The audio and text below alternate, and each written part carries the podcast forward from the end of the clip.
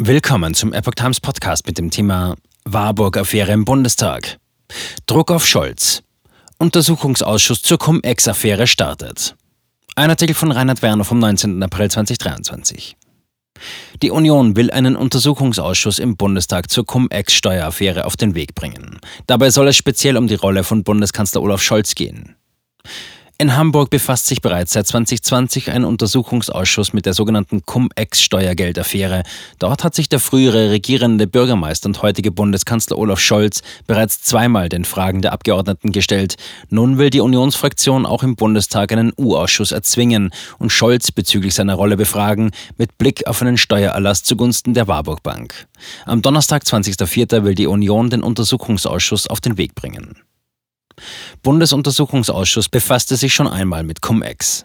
In Hamburg hat sich der Bürgerschaftsausschuss einen allgemeiner gefassten Auftrag gesetzt. Er will klären, warum der Hamburger Senat und die Hamburger Steuerverwaltung bereit waren, Steuern in Millionenhöhe mit Blick auf Cum-Ex-Geschäfte verjähren zu lassen.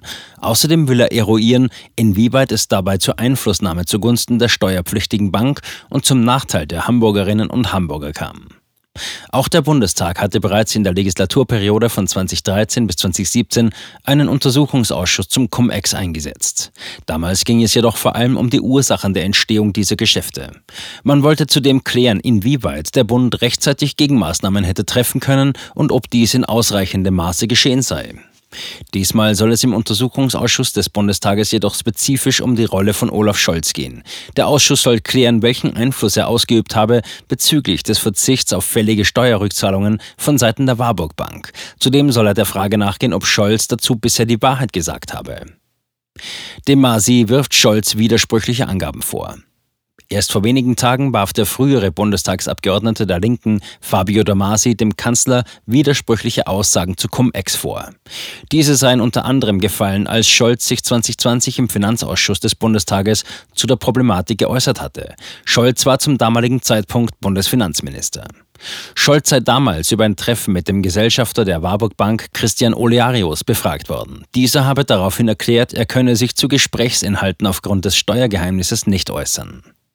In einer weiteren Sitzung am 1. Juli 2020 habe Scholz geäußert, bei dem Treffen mit Olearius am 10. November 2017 nur passiv zugehört zu haben. Am 9. September 2020 habe er bei einer dritten Ausschusssitzung hingegen Erinnerungslücken geltend gemacht.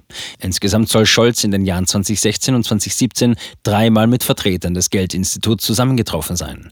Allerdings habe er sich auch vor dem Hamburger Untersuchungsausschuss an keine Details mehr erinnern können. Weiterer Steuererlass für Warburg wäre denkbar gewesen. Der Bundesgerichtshof hat das Modell Cum-Ex, eine Form des sogenannten Dividendenstrippings, im Jahr 2021 als Modell der strafbaren Form der Steuerhinterziehung eingestuft. Es sollte durch das Verschieben von Wertpapieren ein Anspruch auf Rückerstattung tatsächlich noch nicht entrichteter Kapitalertragssteuern gegen den Staat entstehen. Gerichte haben mehrere Beteiligte bereits, teilweise rechtskräftig, zu Freiheitsstrafen verurteilt. Die Affäre gilt als größter Steuerskandal in der Geschichte der Bundesrepublik und dürfte noch über Jahre Folgeprozesse nach sich ziehen. Dem deutschen Staat soll durch das Modell ein zweistelliger Milliardenbetrag entgangen sein. Die in Hamburg ansässige Warburg Bank soll Teil des Cum-Ex-Systems gewesen sein. Dennoch hatte der Senat der Hansestadt dem Bankhaus im November 2016 eine Steuerschuld in Höhe von 47 Millionen Euro erlassen. Im Jahr darauf hat die Hamburger Steuerverwaltung erst infolge einer Intervention des Bundesfinanzministeriums eine weitere Rückzahlung über 43 Millionen Euro eingefordert. Zum damaligen Zeitpunkt war Olaf Scholz als erster Bürgermeister das Oberhaupt der Verwaltung in Hamburg. Scholz bestreitet Treffen nicht, will aber nichts mehr über deren Inhalt wissen. Der Bundeskanzler weist kategorisch alle Behauptungen von sich, auf das Warburg-Steuerverfahren in irgendeiner Weise Einfluss genommen zu haben. Zudem sei der Stadt Hamburg kein finanzieller Schaden in dieser Sache entstanden, so Scholz. Warburg habe die zurückgeforderten Beträge später beglichen. Transparency International zweifelt die Aussagen des Kanzlers an. Deren Finanzexperte Stefan Ohme wies darauf hin, dass Scholz ein ausgewiesener Fachmann in diesen Themen sei.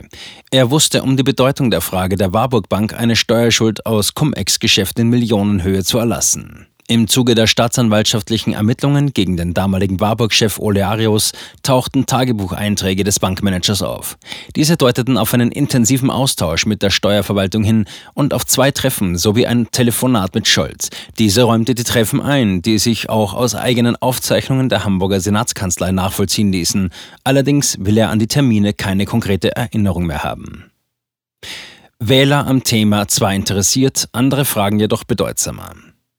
Inwieweit der Untersuchungsausschuss tatsächlich neue Erkenntnisse über Scholz Gebaren im Zusammenhang mit der Warburg-Steueraffäre liefern wird, ist ungewiss. Für die Union bedeutet er jedoch eine willkommene Gelegenheit, das Thema potenziell bis zum Ablauf der Legislaturperiode in der Öffentlichkeit zu halten.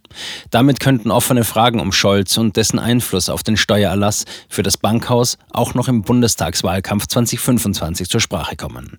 Umfragen zeigen, dass die Mehrheit der deutschen Bevölkerung eine transparente Aufklärung der Cum-Ex-Affäre und eine Überprüfung der Entscheidungen der damaligen Verantwortlichen fordern. Auch der Frage nach der Involvierung von Olaf Scholz in den Steuererlass zugunsten der Warburg Bank messen Wähler eine gewisse Bedeutung bei. Viele von ihnen halten Olaf Scholz in diesem Kontext auch für unglaubwürdig. Allerdings liegt der Stellenwert des Themas im Vergleich zu anderen wie der Wirtschaftslage oder der Klimapolitik eher im Hintergrund.